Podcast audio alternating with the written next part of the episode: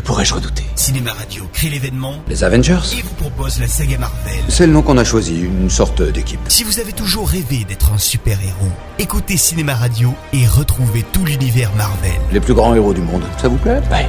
Iron Man, l'incroyable Hulk, Thor, Captain America, Avengers. Je les connais. Analyse des films, historique des bandes dessinées, acteurs de la saga, mise en bouche avec les prochains films Marvel.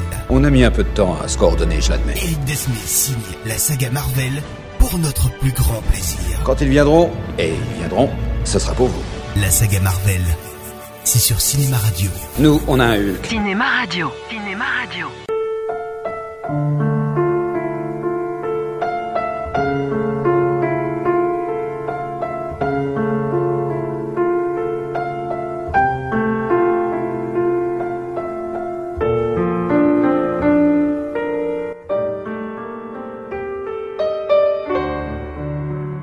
Dans cette chronique, nous allons nous intéresser à l'histoire du comics racontant les aventures du géant vert, appelé Hulk. C'est en fait la seconde bande dessinée que créent Stan Lee et Jack Kirby après l'extraordinaire succès de leur première collaboration, Les 4 Fantastiques. Monsieur McGinn, ne me mettez pas en colère. Vous risqueriez de le regretter. Ce personnage apparaît dans le premier numéro du comics qui lui est entièrement consacré, dit Incredible Hulk, sorti en mai 1962. Et surprise, le personnage est au départ gris, mais une fois le numéro imprimé, les auteurs finissent par se rendre compte que le personnage n'a pas du tout la bonne couleur, optant ensuite pour le vert dans les autres numéros. Je ne sais plus comment te dire que je meurs de faim. Il faut que je mange. Cependant, ce magazine ne remporta pas le succès escompté, et de ce fait ne durera que 6 numéros. Le personnage ne deviendra une star du comics qu'à partir de la fin des années 60, notamment grâce à sa participation dans les Avengers ainsi que dans les 4 Fantastiques, toujours scénarisé par Stan Lee. Mais le personnage sera également pris en charge par d'autres auteurs et dessinateurs tels que Marie Séverin et Gary Friedrich par exemple. Bien sûr, je traverse le ciel pour enquêter sur une poussée de rayons gamma et qu'est-ce que je trouve?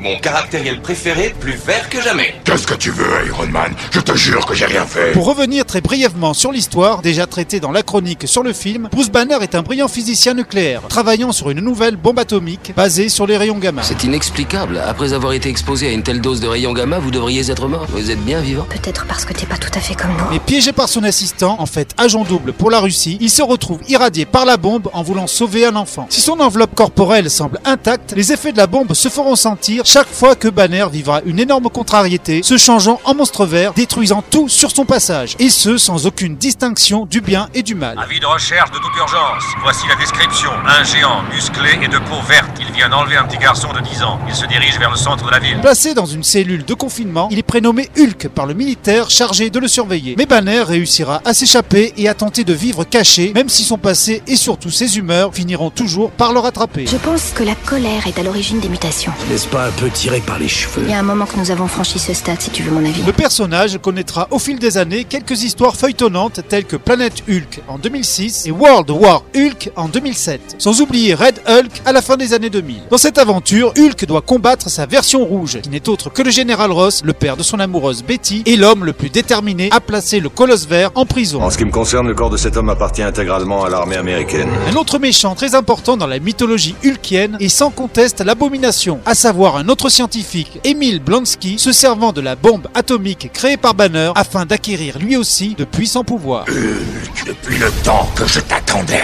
T'es tellement moche que t'effraies tout le monde, abomination. Il est temps de rentrer chez toi. Je ne m'en irai pas avant de t'avoir écrasé sous mes poings d'acier. J'espérais bien que tu dirais ça. Je vais donc pouvoir te mettre sur orbite. Ouah Parmi les adaptations cinématographiques et télévisuelles, à part celles appartenant à l'univers Marvel, nous pouvons citer la série L'incroyable Hulk, diffusée sur NBC de 1977 à 1982. Le docteur David Banner, biophysicien, cherche le moyen de réveiller les forces latentes que chaque homme possède en lui. Mais une surdose accidentelle de radiation gamma bouleverse la composition chimique de son organisme. De ce jour, quand David Banner se met en colère, une étonnante métamorphose se produit. Si Bill Bixby interprète Bruce Banner, c'est avant tout l'athlétique Lou Ferrigno qui prête son imposante musculature d'ancien culturiste à la créature verte.